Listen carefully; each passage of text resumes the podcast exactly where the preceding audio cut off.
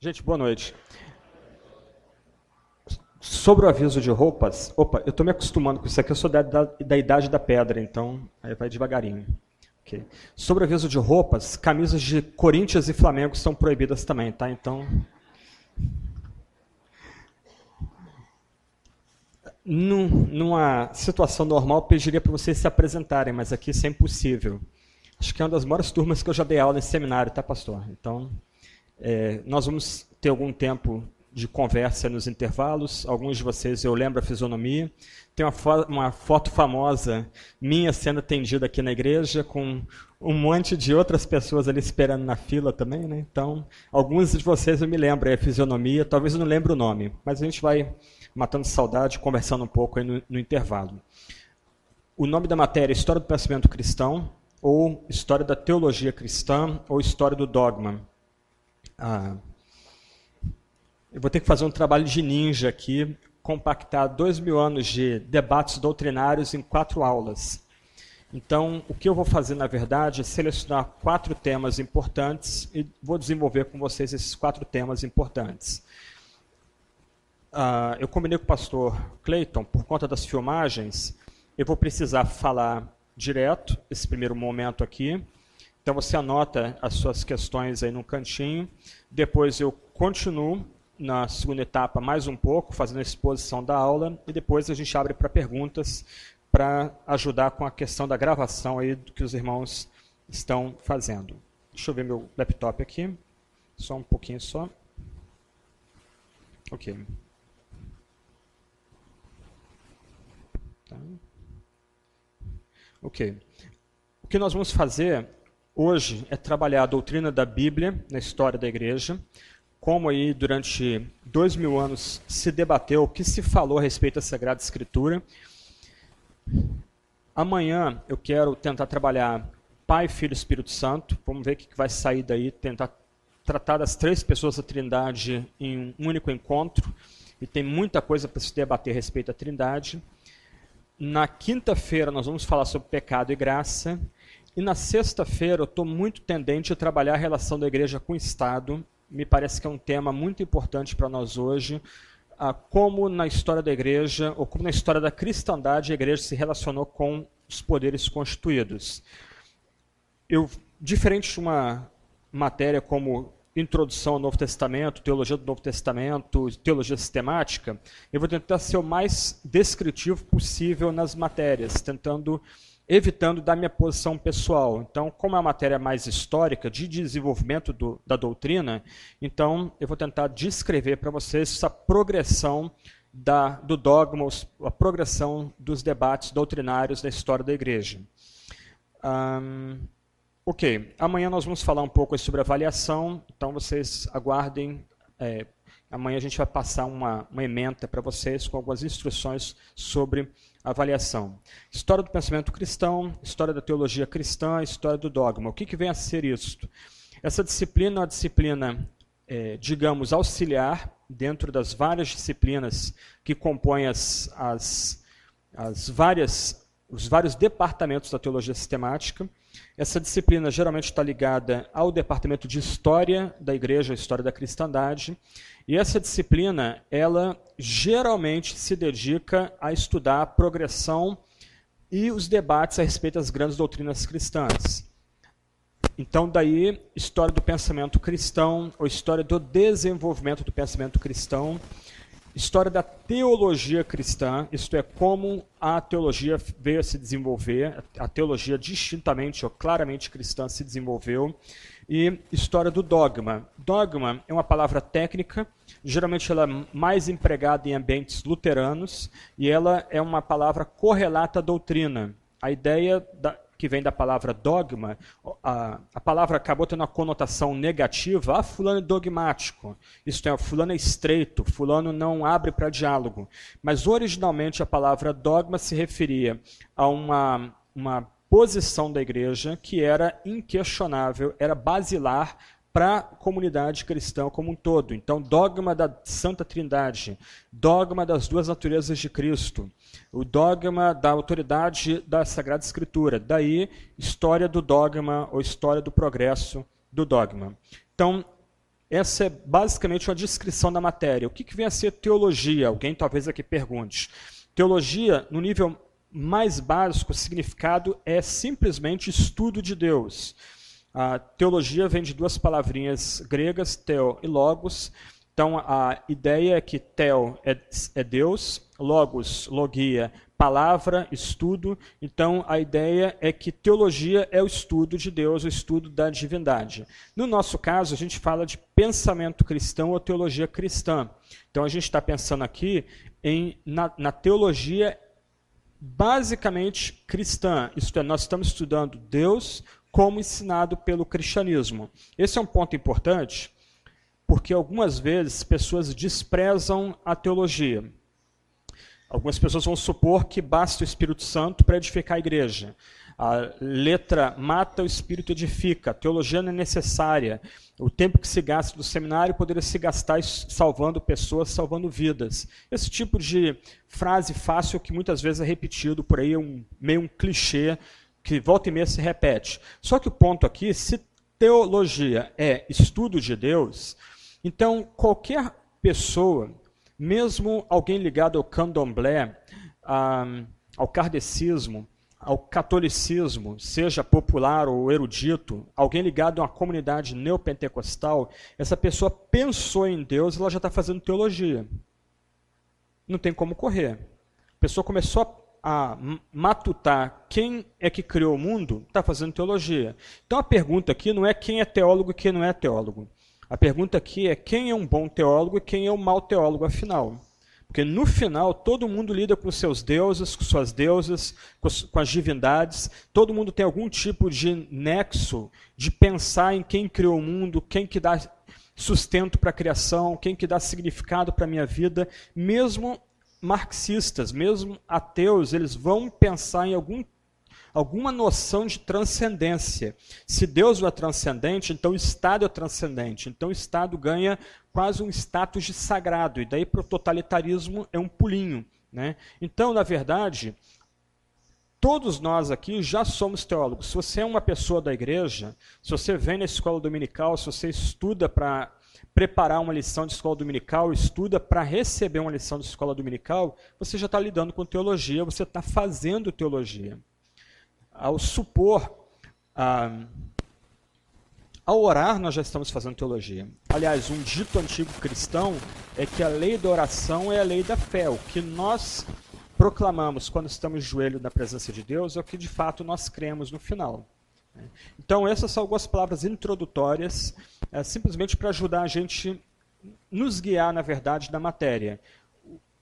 Por que o nome da matéria? História do pensamento cristão história da teologia cristã, o que, que vem a ser teologia, o que, que vem a ser teologia cristã.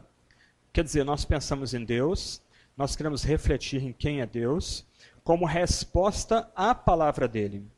Então, na verdade, a, o teólogo cristão, ou a teologia cristã, é a resposta humana ao que Deus já falou na Sagrada Escritura.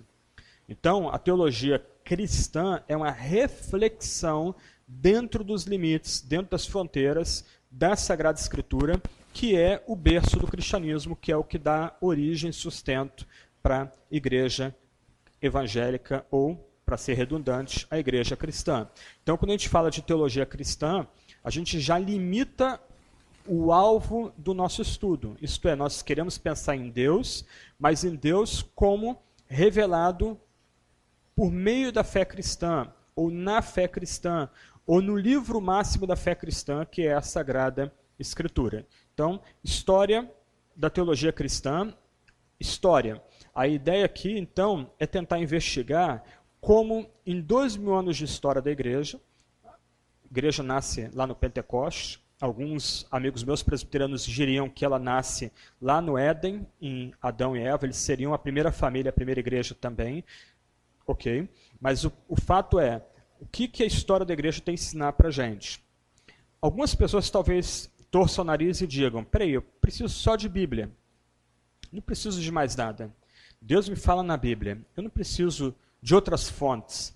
Ah, e algumas vezes, algumas pessoas vão usar de forma curiosa até o lema da reforma, somente a Bíblia, somente a Escritura, só a Escritura, para validar esse tipo de pensamento. Só que, gente, essa noção de que eu não preciso escutar ninguém, ou não preciso ler livros, não preciso estudar personagens importantes da história da igreja para aprender teologia, é, como alguém já sugeriu, uma piedosa arrogância.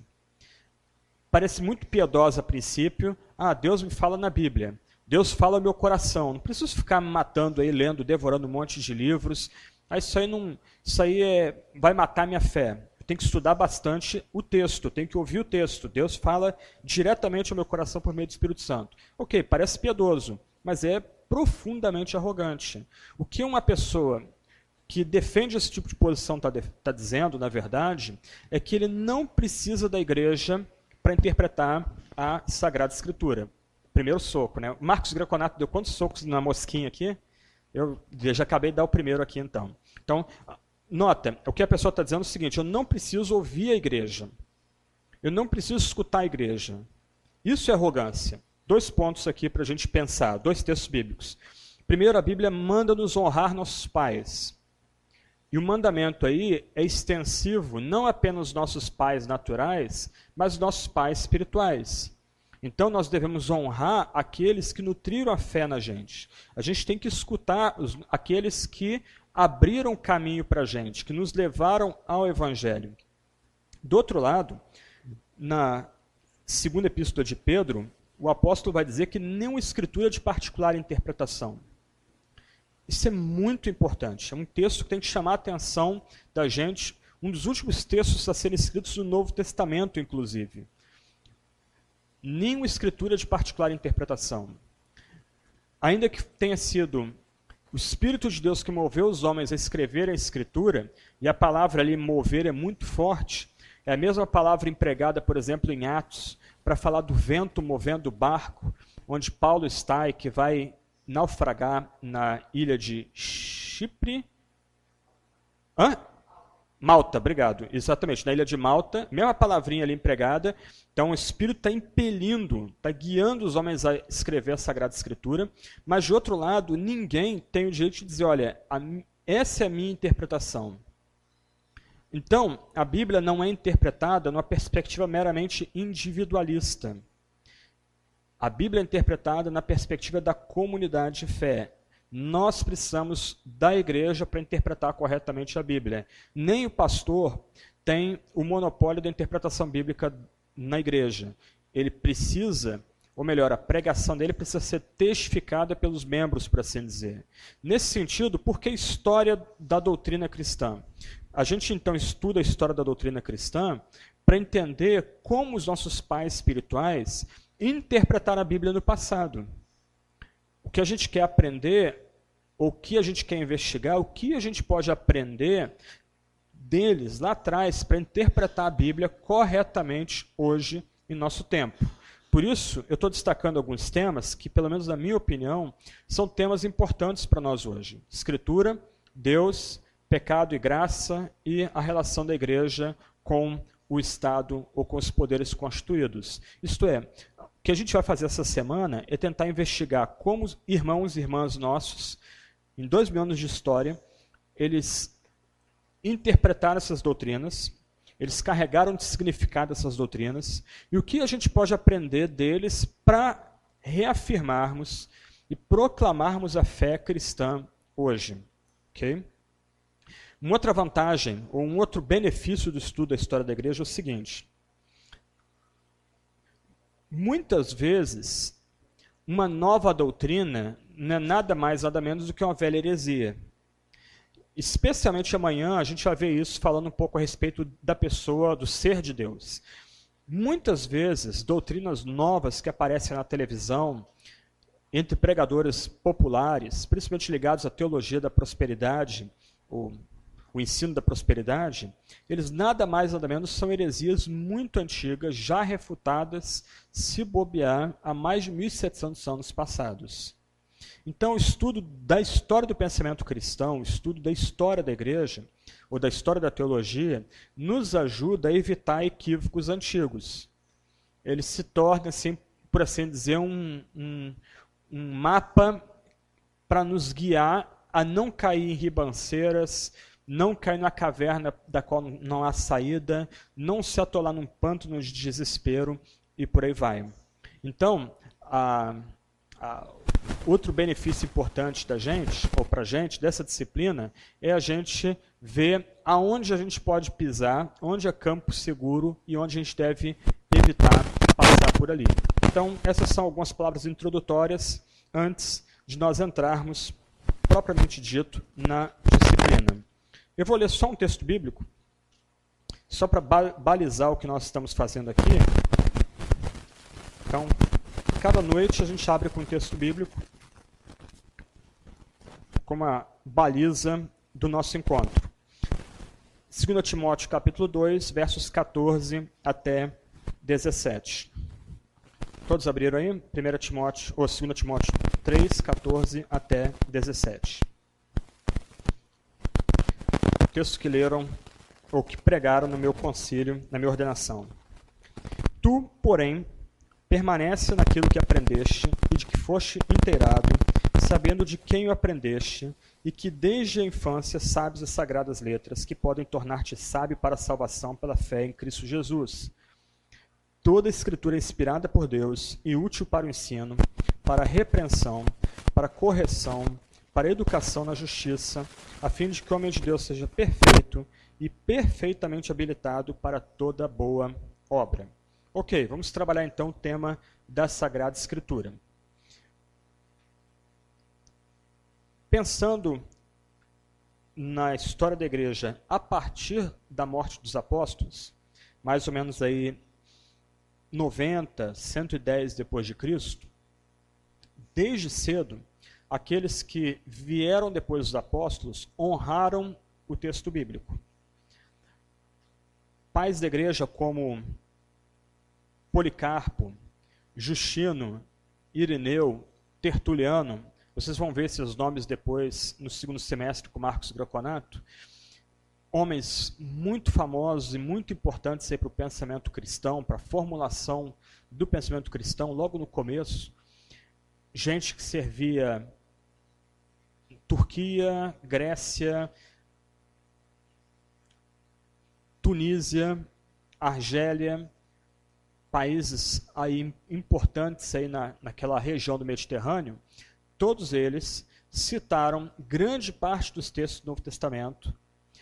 E as citações deles, além de serem extremamente respeitosas, apontavam para o fato que já no começo da igreja, da história da igreja cristã, havia-se a crença de que a Bíblia não apenas era totalmente inspirada, no sentido de que Deus soprou não só as palavras, mas as ideias do texto bíblico, mas também que ela era a autoridade e a base da própria igreja.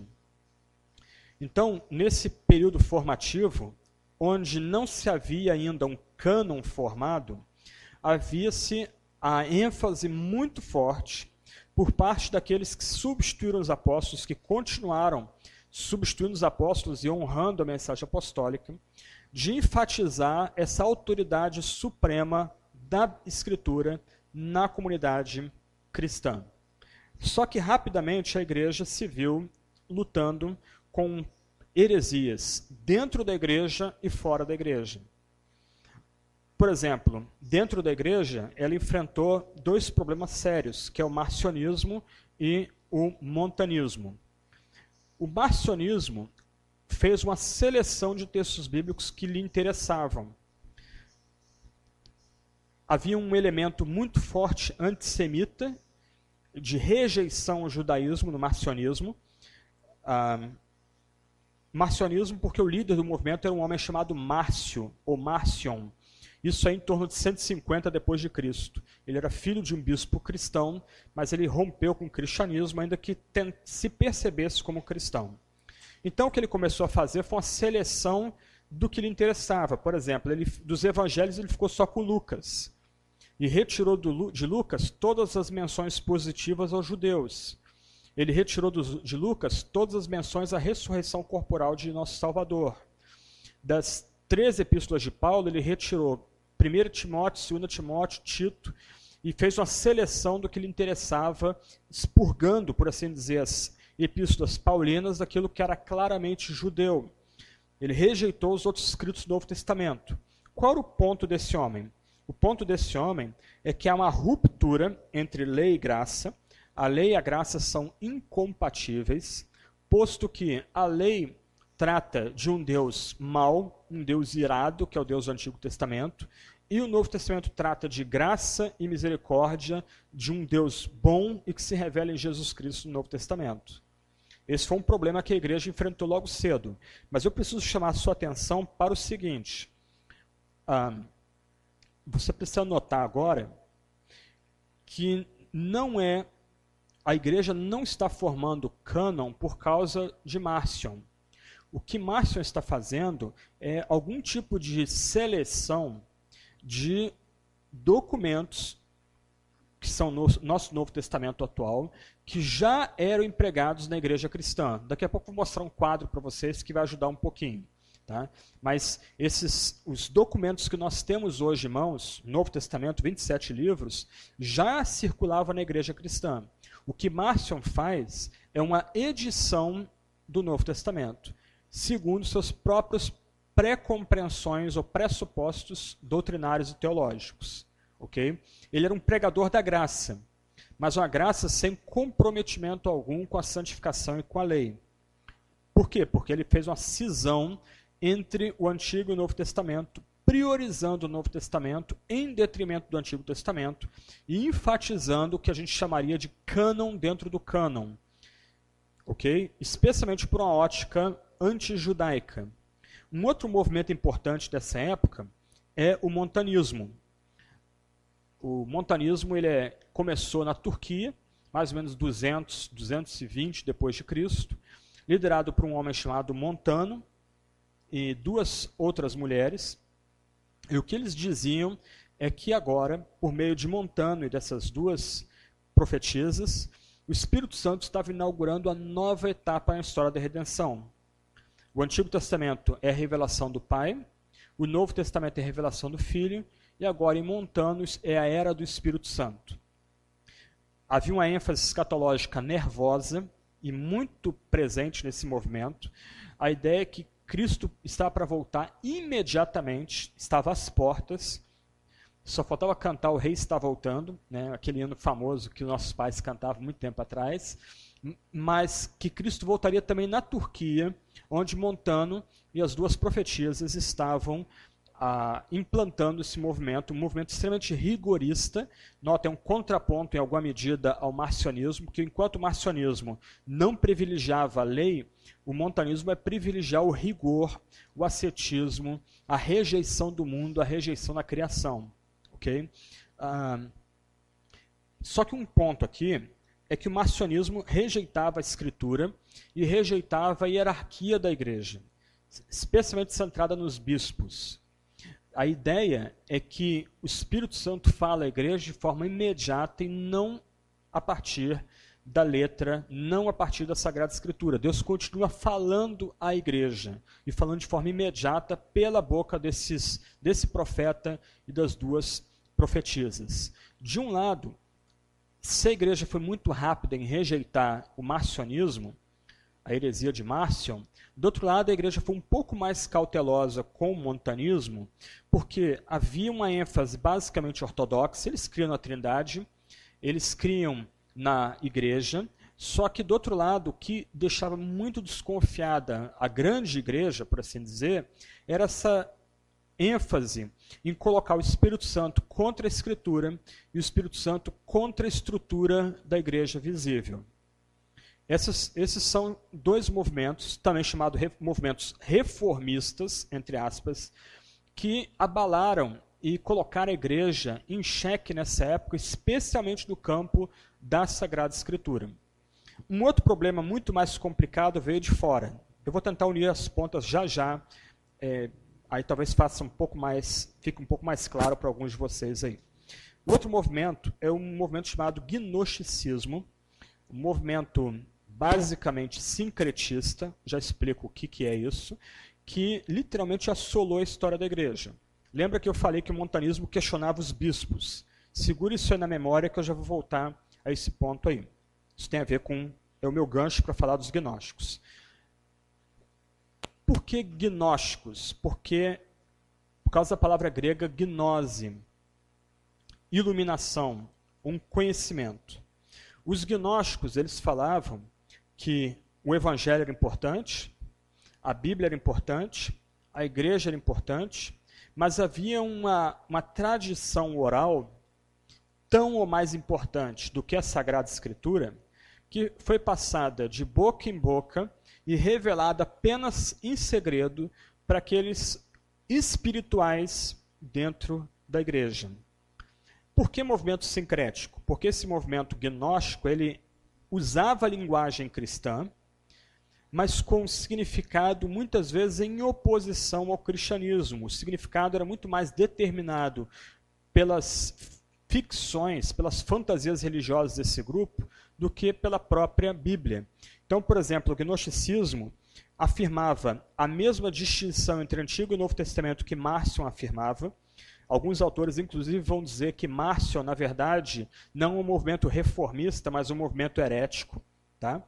Ah, só que, do outro lado, o movimento gnóstico foi muito mais radical porque ele entendia que não havia, diferente de marcionismo, dois deuses lutando pelo universo, mas havia uma hierarquia de divindades onde a criação surge, a matéria surge por causa de uma rebelião de uma divindade inferior, e agora a divindade superior, que tem interesse em salvar o espírito, ela envia Jesus para salvar o espírito dos iluminados e dos eleitos dentro da comunidade cristã.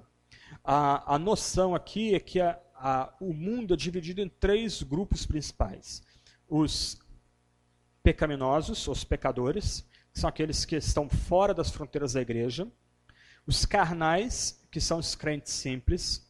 E os espirituais, que abraçaram o gnosticismo, que rejeitava a criação, rejeitava o sacrifício vicário de Cristo rejeitava inclusive a ressurreição dos mortos. Para eles, o Espírito Santo era uma mera energia impessoal. E a Bíblia não era um texto importante. Mais importante era essa suposta tradição oral que foi passada ah, de uma forma secreta por algumas pessoas e somente os iluminados, somente os espirituais, os pneumáticos na igreja podem receber essa revelação espiritual, ou essa revelação mais importante até do que a Bíblia. Como a igreja responde, então, ao gnosticismo, como também o montanismo e assim também ao marcionismo? Primeiro, a igreja vai enfatizar a autoridade da Sagrada Escritura. A Bíblia é o livro que fundamenta a própria igreja cristã. Por exemplo, Marson privilegiava o evangelho de Lucas e rejeitava os outros evangelhos. Os gnósticos rejeitavam todos os evangelhos como, carna, todos os evangelhos como carnais, mas enfatizavam o evangelho de Tomé, evangelho de Maria, Atos de Paulo e Tecla, Apocalipse de Pedro, etc. e tal. Só um parênteses aqui. Uh, eu gosto muito de filmes sobre Jesus Cristo. Então eu tenho alguns lá em casa, Paixão Segundo Jesus, Jesus de Nazaré de Franco Zeffirelli. Então eu tenho uma, uma coleçãozinha de filmes sobre Jesus que eu gosto de ver e ter na minha videoteca. Só que é curioso notar, alguns anos atrás passou um filme na sexta tarde, eu esqueci até o nome dele, tão ruim que é, sobre Jesus, que aparece Jesus menino pegando barro, montando um passarinho no barro, ele assopra, o passarinho ganha vida. Uh, uma das irmãs de Lázaro é apaixonada por ele. Quando ele morre, sai da pedra, não do peito dele, a sangue. Vocês talvez tenham visto esse filme à tarde, semana de Páscoa, alguma coisa assim. Se não viu, também não perdeu nada, também não. Mas é curioso que esse é o primeiro filme em Hollywood a não ser baseado nos evangelhos sinópticos, Mateus, Marcos, Lucas e João. Ele é todo integralmente baseado no Evangelho de Tomé. É um texto que você encontra na internet. Se você digitar no Google Evangelho de Tomé, você pinça lá. Ele é um, um livreto pequeno, chato demais para ler, mas vale a pena você ler para até compará-lo com os Evangelhos sinópticos. Mas é curioso, ele é uma ruptura. Quando Paixão de Cristo estreou no cinema, houve um rebuliço, muita crítica, paulada de tudo quanto é canto. Por quê? porque depois de muito tempo, talvez uns 30 anos mais ou menos, Paixão de Cristo foi o primeiro filme a respeito de Jesus feito em Hollywood que encara os evangelhos sinópticos como livros históricos fidedignos. E daí a razão de muita crítica dura, amarga, feita contra o Paixão de Cristo do Mel Gibson, que como obra de arte é um bom filme, não pode ser usado para pregar, para pregação, esse tipo de coisa. Ok, fecha parênteses. Então a igreja rejeitou o gnosticismo, montanismo, marcionismo, afirmando a autoridade suprema do texto da Sagrada Escritura. Um dos pais da igreja que eu mais gosto é Irineu de Lyon. Ele estudou com João, apóstolo, quando criança, foi catequizado por João. Ele andou com Policarpo, um grande mártir da fé cristã, que também andou com o apóstolo João. E não se sabe porquê, ele era de origem grega, ele acabou indo para a França, para Gália, terra de Asterix, Obelix, Chateautorix e etc e tal. Ninguém conhece Asterix aqui, não? Ah, algumas? Opa, legal. Leiam, é um ótimo divertimento, ok? Então ele não sabe por que ele acabou indo lá, supõe que ele talvez fosse escravo, e por isso ele acabou indo para a França. Esse homem, é curioso, ele, no seu famoso livro Contra as Heresias, ele vai dizer que ele era um, um pastor, um bispo de uma igreja basicamente de escravos, de gente pouco instruída.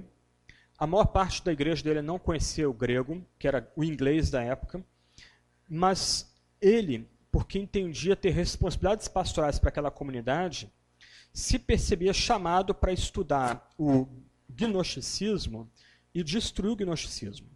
E ele escreveu um livro chamado Contra as Heresias, Adversos Hereses, publicado pela Paulus, principal publicadora católica em português, uma edição fantástica, muito legal, com bastante nota de rodapé para ajudar a interpretar o texto. Ele literalmente desmonta o gnosticismo. Ele é o primeiro homem na cristandade a ler todo o material gnóstico. Ele foi fundo, ele começou a pegar o material, fontes primárias, lendo aquele material para tentar reconstruir o gnosticismo, para ridicularizar o gnosticismo, mostrar as coerências, as, as, as contradições deles. Por exemplo, um líder gnóstico dizia que quem é morto na cruz é Jesus e não Cristo. Quando Jesus é batizado, o espírito crístico baixa nele. Quando Jesus vai ser crucificado e grita, Deus meu, Deus meu, porque me desamparaste, é porque Cristo abandona Jesus na cruz. Porque Deus não pode sofrer. Do outro lado, alguns outros gnósticos, líderes gnósticos, diziam que, na verdade, quando Jesus é, vai ser levado para a cruz, quando ele cai ali na hora de estar carregando a cruz na direção do Calvário, saem da mão dele raios de luz, todo mundo fica meio cegueta. Algumas fontes vão dizer que Judas é capturado no lugar de Jesus, as pessoas ficam meio cegas, pegam, ah, ele está com a camisa do Flamengo, aí pegam Judas, poft, pegam Judas e botam ele na cruz. E Judas, como estava tentando conspirar para que a divindade de Jesus fosse manifesta, né, isto é, a traição de Judas foi uma tentativa de obrigar Jesus a, a instaurar o seu reino em poder, por isso ele grita na cruz: Deus meu, Deus meu, porque me desamparaste? Olha, eu fiz o que eu fiz para que Jesus se manifestasse como rei, ele não só não se manifesta como rei, mas eu sou crucificado no lugar dele. Então, aí Irineu bota tudo isso no livro dele. Olha, olha as, as contradições. Ó, Valentiniano que está dizendo isso aqui. Olha, outro líder gnóstico que escreveu isso aqui. Lá pelas tantas no livro dele, eu vou voltar a falar sobre ele já já, ele vai dizer o seguinte.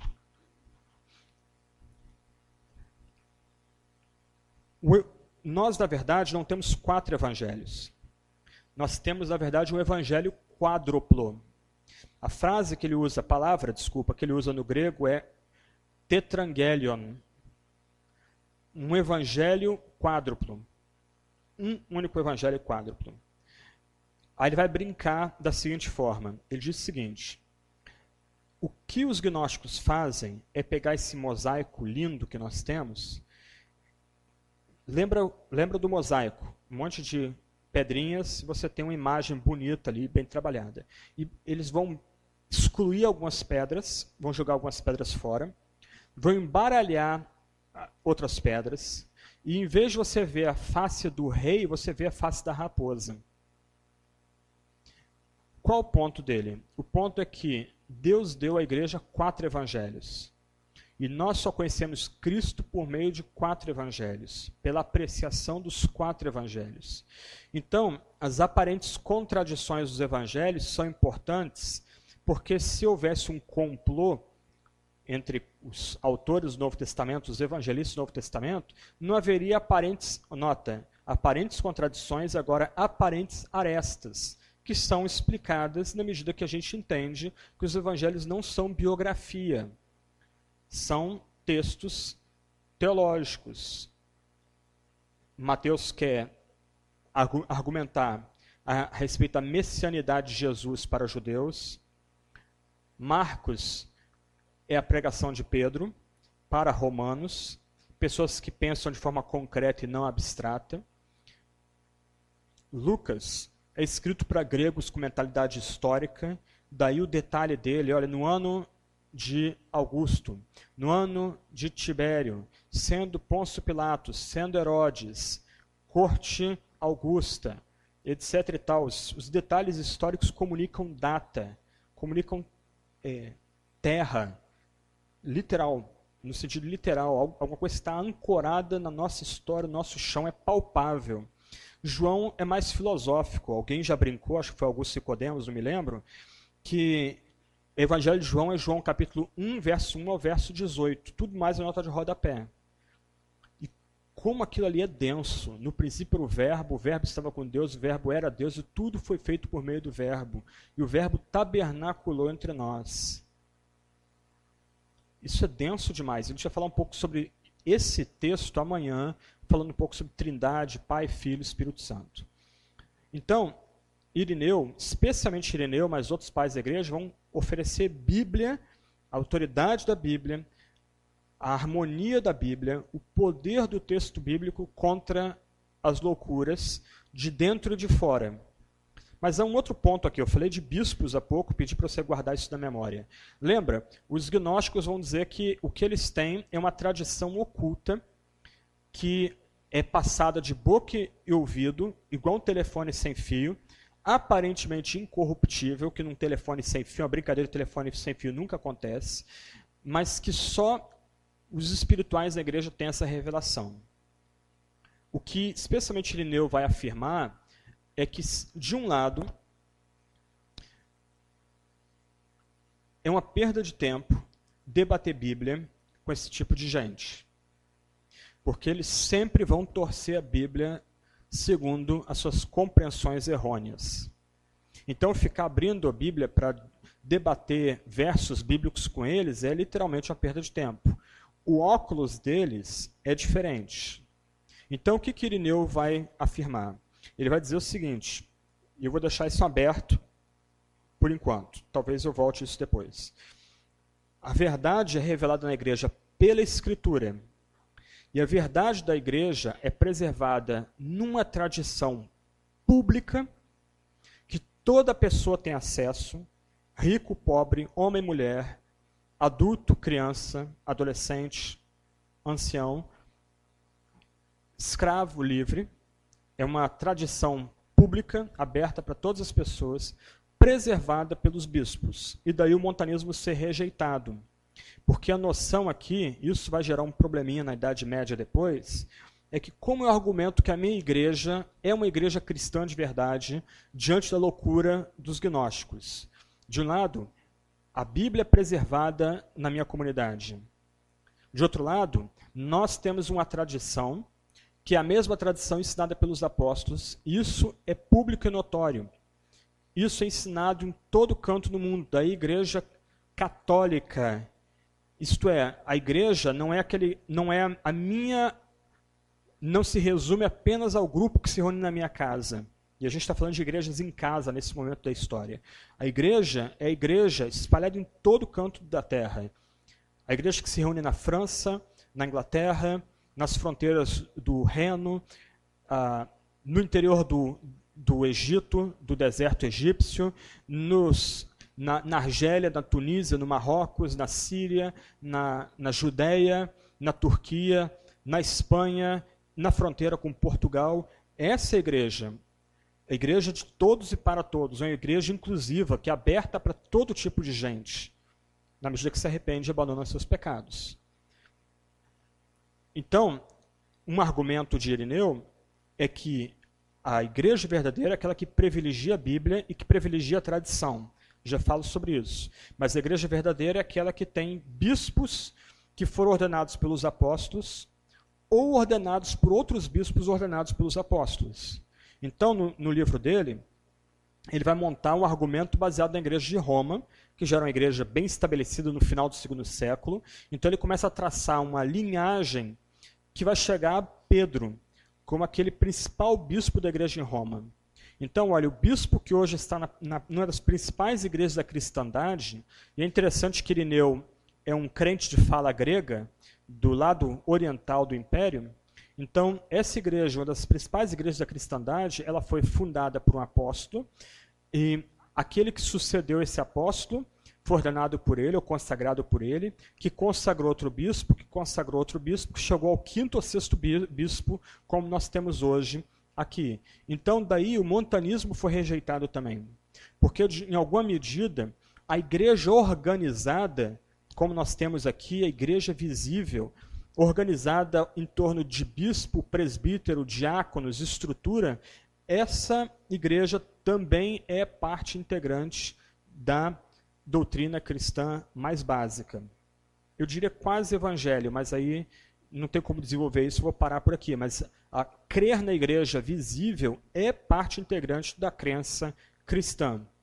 Isso é especialmente importante num tempo como o nosso, altamente individualista, que começa a surgir, inclusive, gente que se chama de desigrejados.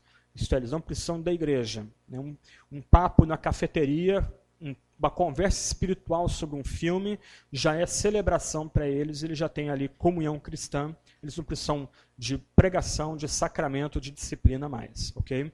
Mas aí tem um terceiro argumento. O primeiro argumento é Bíblia, o segundo argumento é o bispo, e o terceiro argumento é a tradição, que eu já falei há pouco. A ideia aqui de Irineu, e vai ser desenvolvida mais por um bispo, um desculpa, um professor africano chamado Tertuliano, é que não adianta debater Bíblia com os hereges. Porque eles sempre vão torcer a Bíblia. E se você já participou de algum debate desse, você já viu que, já experimentou que ele é desgastante e muitas vezes uma perda de tempo. Você abre o texto bíblico, o texto diz isso. Aí o camarada, em vez de pegar o texto que você está dando para ele e tentar fazer uma, uma exegese diferente, ele vai para outro texto bíblico como se a Bíblia se contradizesse. Ah, mas esse outro texto diz isso. Aí você fica, mas espera aí, e o cara se acha vencedor. Ok, tá bom.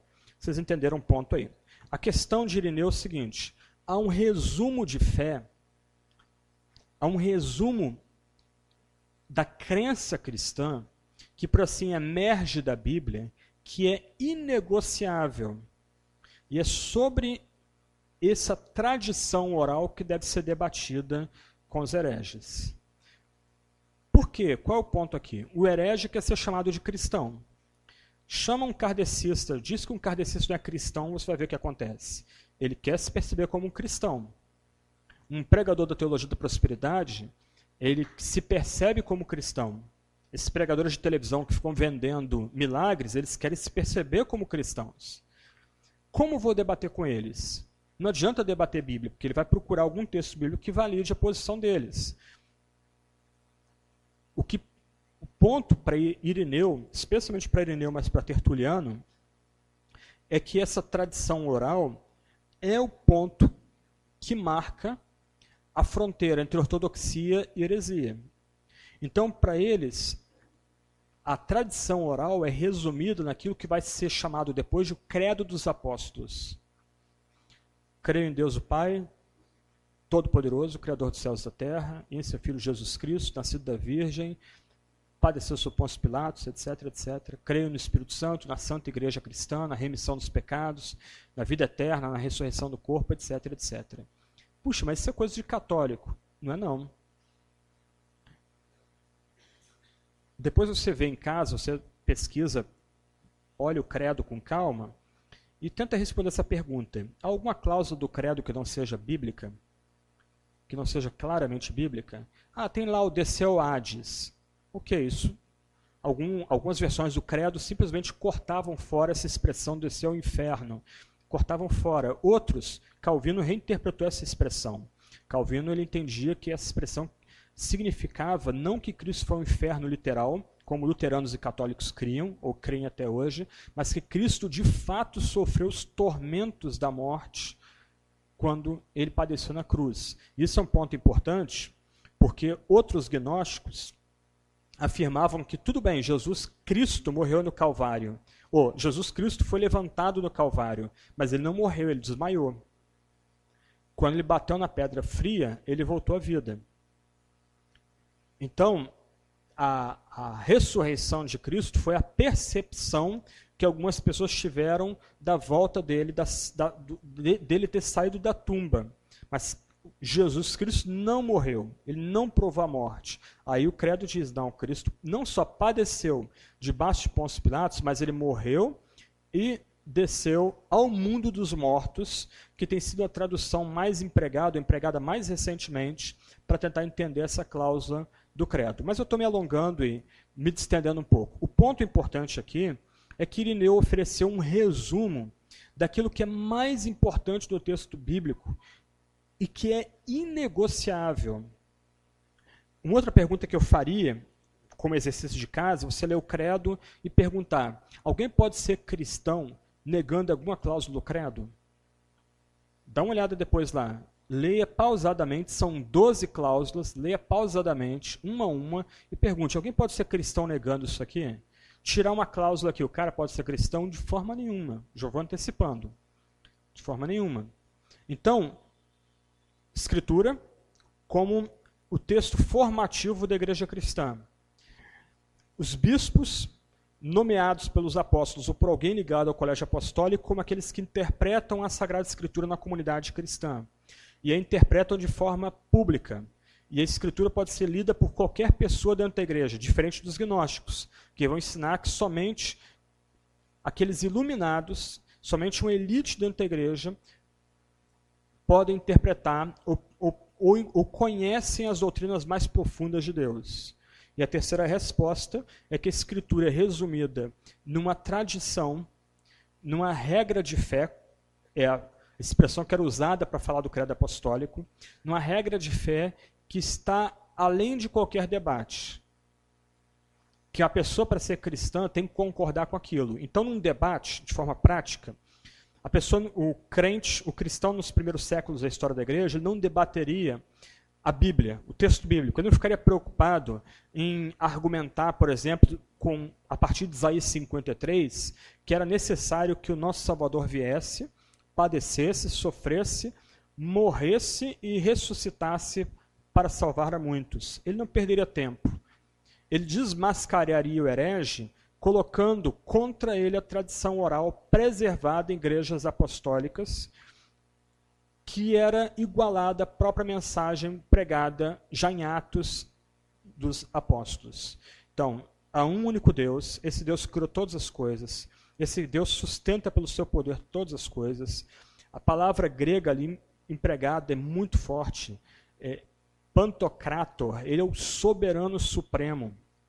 E uma, uma ironia hoje, por exemplo, pessoas negando a soberania de Deus e de seu Cristo e querendo ser percebidas como cristãs. O debate não é a questão da teologia relacional, teísmo aberto, não é um debate de calvinismo e arminianismo. É um debate entre cristianismo e uma reinterpretação de Deus, na medida que uma das primeiras, um dos primeiros artigos do credo é comprometido. Eu creio em Deus o Pai, Todo-Poderoso, Criador dos céus e da terra. Nota, ele só pode ser o Criador porque ele é todo-poderoso. Se ele não tem o poder absoluto, totalmente soberano, ele não pode ser o único criador. Do outro lado, a criação é boa. A criação é valorizada. Arte, a cultura, a amizade, um bom prato de comida, tudo isso tem valor por quê? Porque Deus é o criador de todas as coisas. E mesmo com o pecado, porque a segunda parte do credo pressupõe a doutrina do pecado, Deus não deixa a gente sozinho, ele manda seu filho. E seu filho não só é completamente humano ou totalmente humano, mas seu filho também é um com o Pai, da mesma essência com o Pai, porque aquilo que não é assumido não pode ser redimido. A gente vai ver isso amanhã. Se Deus, na pessoa do Filho, não assume a nossa natureza humana, nós não temos esperança de ressurreição da carne e vida eterna. E por aí vai. Rompeu a fronteira, deixou de ser cristão. Mudando aqui o argumento, o credo funciona, a gente está na região de praia, ou perto da região de praia, o credo funciona como boia de sinalização para impedir o nosso barco de bater em Recife e ficar encalhado, ou pior, naufragar. Essa tradição oral, ela é essa boia de sinalização para ajudar a igreja a permanecer nos trilhos da mensagem claramente apostólica. A igreja apostólica, então, não é meramente a igreja que, que consegue provar que o seu bispo tem alguma ligação com os apóstolos originais. Mas a igreja apostólica é aquela que preserva mesmo a mensagem dos apóstolos, apóstolos, que é a mensagem baseada no texto da Sagrada Escritura. Ok? Vou avançar mais um pouquinho, nós temos ainda 20 minutos aqui. Todos os chamados pais da igreja, todos os escritores cristãos que vieram depois, todos eles trabalharam em cima dessas premissas básicas. Por exemplo, deixa eu ler algumas frases aqui importantes de Agostinho. Agostinho talvez seja um, talvez um dos pensadores cristãos mais importantes da história, um dos maiores filósofos cristãos, talvez um dos maiores filósofos de toda a história. E ele foi um dos que mais claramente afirmaram o que passou a ser conhecido depois como a inerrância da Sagrada Escritura. Isto é, a Escritura não tem erro, ela é completamente confiável, infalível em tudo que ela diz a respeito de criação e salvação e de interpretação da criação também. Por exemplo, ele vai dizer: as escrituras sagradas absolutamente verídicas. Depois, Deus instituiu também a escritura chamada canônica, investida da mais alta autoridade. Nela acreditamos a respeito de tudo que convém não ignorar e que somos incapazes de conhecer por nós mesmos. Quer dizer, a Escritura oferece para nós aquilo que nossa razão nunca alcançaria, que é a palavra de salvação, a palavra de que o Deus que criou todas as coisas não só sustenta a criação, mas mesmo no meio do pecado, da loucura e da miséria, envia o filho dele para salvar pecadores. A gente não tem como chegar racionalmente a essas verdades somente por divina revelação. Não nos cabe formular juízos a respeito da, da tua escritura, ainda que contenha, contenha passagens obscuras. Isso é bem interessante. Quer dizer, ainda que a gente não entenda algumas passagens da Bíblia, é ela que julga a gente, não nós que julgamos a Bíblia. O que a gente faz então é, se a gente topa com algum texto bíblico mais difícil, é suspender o julgamento. Olha, eu não tenho luz para interpretar esse texto. Calvino é o mestre nisso. É muito legal você ler os comentários de Calvino, um homem tão brilhante, em tantos aspectos, um dos, na época dele, da Renascença, um dos principais eruditos de grego, hebraico e latim, mas em textos difíceis ele diz, olha, eu não sei como interpretar essa passagem, eu vou deixar isso para alguém com mais competência do que eu tratar desse texto do futuro. Ok, ele vai adiante. Então, Agostinho está dizendo que, ainda que a, a escritura tenha textos obscuros, passagens de difícil interpretação, nós não devemos julgar a escritura, porque a ela submetemos a inteligência e temos como justo e verdadeiro até mesmo que permanece velado a nossa compreensão. Senhor, por acaso não será verdadeira a tua escritura, ditada que foi por ti, que és verdadeiro, ou melhor, que és a própria verdade? O argumento aqui é brilhante. Eu tinha dito que eu não usaria quadro, mas aí agora o quadro ajudaria. Mas é só uma piada só com o pastor Clayton. A gente pode pensar em, em três frases curtas, uma abaixo da outra.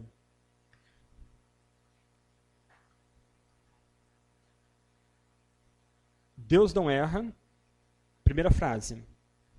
Agostinho está dizendo aqui que Deus é a verdade. Por isso que a gente confia na Escritura. Então Deus não erra.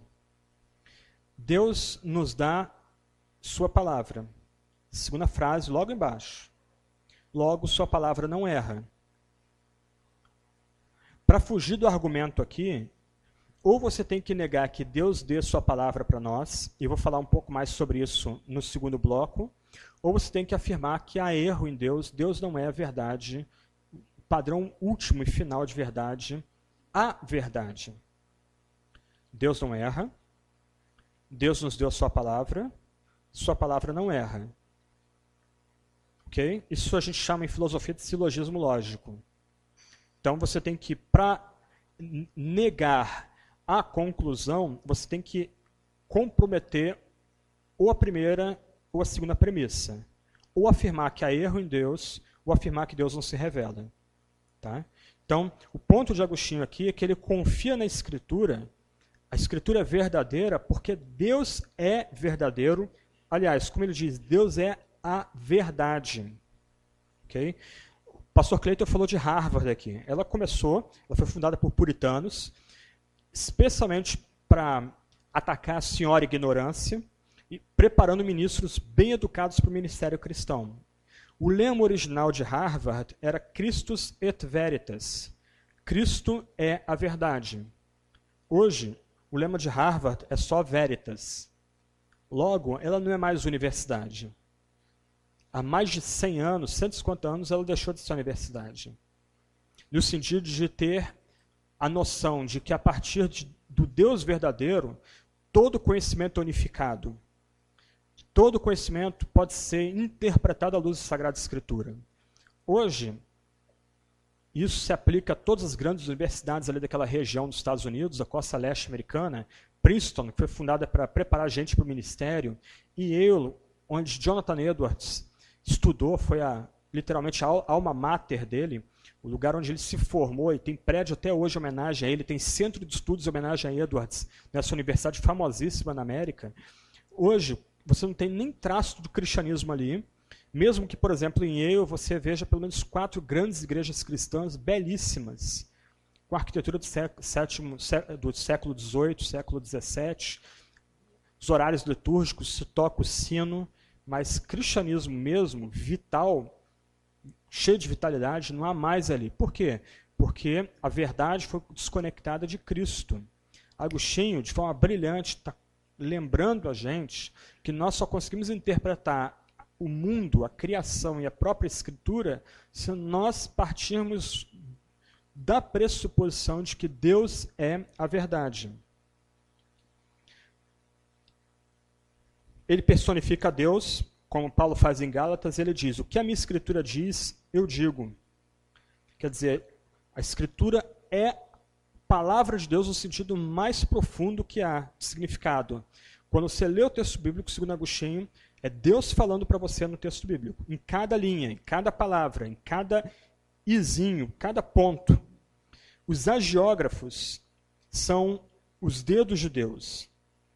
O Espírito de Deus fala, mas por meio dos homens. E que homens? Aqueles que escreveram o texto bíblico. Isto é, Agostinho ele não nega que o Espírito Santo continue falando. E essa é uma crítica que os montanistas faziam aos bispos, como se eles fossem muito frios. O Espírito Santo fala, mas ele fala pelos homens que ele mesmo inspirou, isto é, aqueles que escreveram a Sagrada Escritura. Estes livros são obra dos dedos de Deus. Foram, foram compostos por inspiração do Espírito Santo aos santos. Todo aquele que nas Escrituras entende de modo diferente ao do autor sagrado, engana-se, em meio mesmo da verdade, visto que as Escrituras não mentem. Olha a frase dele aqui perceptiva, a última. A fé cambaleará se a autoridade das Escrituras vacilar. E não é o que a gente vê hoje. A, a igreja evangélica brasileira parece um, uma bagunça de vozes. Parece um monte de gente falando ao mesmo tempo e você não entende nada. E a fé das pessoas cambaleando. O que era heresia se passando por ortodoxia, o que era ortodoxia se passando por heresia. Por quê? Porque como esse grande pai africano escreveu, se a autoridade da escritura vacila, e a culpa aqui está nos pastores, pregadores, presbíteros, diáconos, bispos, a fé das pessoas vai vacilar também. O risco de estudar história é tornar a história um, uma visita ao museu. Então, deixa eu tentar, nesses 10 minutos finais, eu juntar um, uns pontos aqui e a gente volta daqui a pouco falando um pouco sobre cânon e reforma e a visão da Bíblia na igreja contemporânea, no período contemporâneo. Eu falei aqui um pouco sobre montanismo, marcionismo, gnosticismo, três heresias que estavam atacando e tentando destruir próprio fundamento da igreja, que é a Sagrada Escritura. Desculpa se eu, vou, eu tenho feito alguns parênteses, de, algumas. Uh, dado algumas voltas aqui, mas isso é importante. Em Efésios, Paulo vai repetir três vezes que a igreja é fundada sobre os profetas e apóstolos. Quando em Efésios 4 ele fala profetas e apóstolos, pastores, mestres e evangelistas, ele não está igualando pastores, mestres e evangelistas a apóstolos e profetas, como algumas pessoas tendem a supor hoje na igreja contemporânea. O ponto dele é que o fundamento da igreja, a igreja só existe, ou melhor, a igreja só tem direito a ser igreja se a mensagem dela, o que dá sentido e significado para ela, é a mensagem dada pela boca dos profetas e dos apóstolos do Antigo e Novo Testamento. E quem traz essa mensagem para o restante da comunidade é o evangelista e é o pastor e é o pastor mestre. Então, se você ler Efésios 2 e 3, Paulo vai citar que a base da igreja, o que dá sustento para a igreja, é a mensagem profética apostólica. Em Efésios 4, ele repete isso. Só que o que ele inclui agora é que os apóstolos e profetas estavam no passado. O que Deus deu para eles é irrepetível, não volta mais. É dado uma vez por todas. Só que aquilo chega a nós por meio de evangelistas e pastores, tracinho, mestres, é um único grupo de pessoas. Tá? Não são três, três grupos, mas é evangelistas de um lado, eles abrem a picada, por assim dizer, preparam o caminho, e depois o pastor mestre solidifica o que o evangelista começou, e ambos, como paralelo de profetas e apóstolos, mediando a Sagrada Escritura, a santa palavra para nós hoje. Então a igreja é fundamentada sobre profetas e apóstolos. Só que esses três grupos estavam desafiando isso. Eles estavam colocando isso em xeque. E alguém pode ter pensado, puxa, coisa chata, ficar estudando sobre heresia lá do segundo e terceiro século. Se você depois começa a estudar um pouco mais sobre gnosticismo, montanismo, marcionismo, e começa, se você tem paciência, eu não tenho, mas começa a escutar um pouco esses pregadores de televisão de sábado de manhã, a mensagem desses pregadores de televisão é a exata mensagem dos gnósticos, marcionitas e montanistas do segundo e terceiro século. Eu não tenho tempo para ampliar isso, eu faria um estudo, uma brincadeira indutiva com vocês para vocês perceberem isso, mas eu vou colocar da seguinte forma. Pega o discurso padrão da Universal do Reino de Deus. ok? Eles falam de salvação. Eles falam da morte de Jesus. Mas, do outro lado, com um significado completamente diferente do significado ortodoxo, como nós cremos. Quando nós falamos de salvação, nós estamos falando de salvação do que e de quem? Nós estamos falando de salvação do pecado, do horror do pecado, da loucura do pecado, da falta de sentido e do inferno que é o pecado, mas nós estamos falando que nós somos salvos não do inferno, mas da própria ira santa de Deus. Por isso, Cristo morre na cruz pelos nossos pecados. Cristo grita, Deus meu, Deus meu, porque me desamparaste, não é porque Deus abandonou ele, como os gnósticos queriam supor, mas porque a ira de Deus foi derramada sobre Cristo. Deus o fez pecado por nós. Ou como Atos 20, 28 diz, Deus comprou a igreja com seu próprio sangue. E com isso nos é garantido novos céus e nova terra, a ressurreição do corpo. Só que na Universal, essa linguagem foi completamente modificada. Cristo vem para dar bênçãos para a gente. Nós somos salvos da nossa mediocridade, da falta de sentido e significado contemporâneo. Ser um bom cristão é receber dádivas ligadas a dinheiro, poder, casamento, dádivas meramente materiais. Com isso, você pode notar, todo o discurso de pecado na Universal do Reino de Deus foi eliminado. Não há uma única palavra sobre pecado, qualquer que seja, no discurso deles. E você vê a prova disso na programação da Record, que eu passo longe daquilo ali. Ela que nasceu como uma comprada pelo Fanini, grande pregador batista, pregador famoso entre os batistas, ela foi comprada originalmente Fanini, Fanini depois passou para a Universal, o canal Record. Mas ela foi inaugurada para ser um contraponto à Globo, canal para família. Pífio. Mas por que essa aparente contradição? Porque é aparente, porque a mensagem da salvação foi reinterpretada em categorias não cristãs, a mensagem de pecado foi eliminada e, consequentemente, toda a mensagem de ressurreição do corpo, vida eterna e novos céus também foi eliminada nessas não só na Universal do Reino de Deus, mas nas igrejas contemporâneas ligadas à mensagem da prosperidade. A ideia é que você vai à igreja e vai usar a sua fé para ferir ou para receber bênçãos mundanas, na acepção de terra. Não há nenhuma dimensão mais de vida eterna, novos céus, nova terra, morte, pecado, redenção. Tudo isso foi eliminado. Mas qual é o meu ponto aqui? O meu ponto é que aquelas heresias do segundo e terceiro século estão presentes no nosso meio. Presentes até mesmo entre nós aqui. Se você não tem uma visão positiva de arte, se você não usufrui um prato de comida para a glória de Deus, se você tem uma visão equivocada, sexo é alguma coisa suja e desprezível e que não deve ser nem falado dentro do nosso meio, isso é parte da heresia gnóstica também presente no nosso meio, presente em nossas comunidades cristãs. Qual a resposta para isso? Bíblia. Autoridade do texto bíblico. Todo o texto bíblico, de Gênesis e Apocalipse. E mais, nós precisamos reenfatizar aquele ensino que é mais básico à fé cristã, como, por exemplo, o resumir do credo dos apóstolos. Como eu não gosto de inventar nada, eu gosto do credo, eu promovo o credo, eu uso o credo, dei aula sobre o credo numa igreja que eu pastorei algum tempo atrás, ou ajudei a pastorear um tempo atrás, eu promovo o credo. Para mim ele é básico, para mim ele é mais do que suficiente. Se você tem dificuldade com o credo, não tem problema. Reescreva o credo das, sua própria, das suas próprias palavras. Foi o que Irineu fez. Ele reescreveu o credo, mas as doutrinas afirmadas no credo estavam todas presentes naquilo que ele, naquelas fra frases dele ali. Porque ele entendia que aquilo ali era o elemento mais básico da fé cristã. E que uma pessoa, por mais esperta, persuasiva, carismática que seja, não pode ser reconhecida e chamada de cristã se ela viola essa tradição, tradição básica ou melhor, a tradição daquilo que é mais básico do texto sagrado. Ok? Vamos dar uma paradinha. O pastor tem uma palavra para dar. Daqui, depois do intervalo, a gente retoma ainda.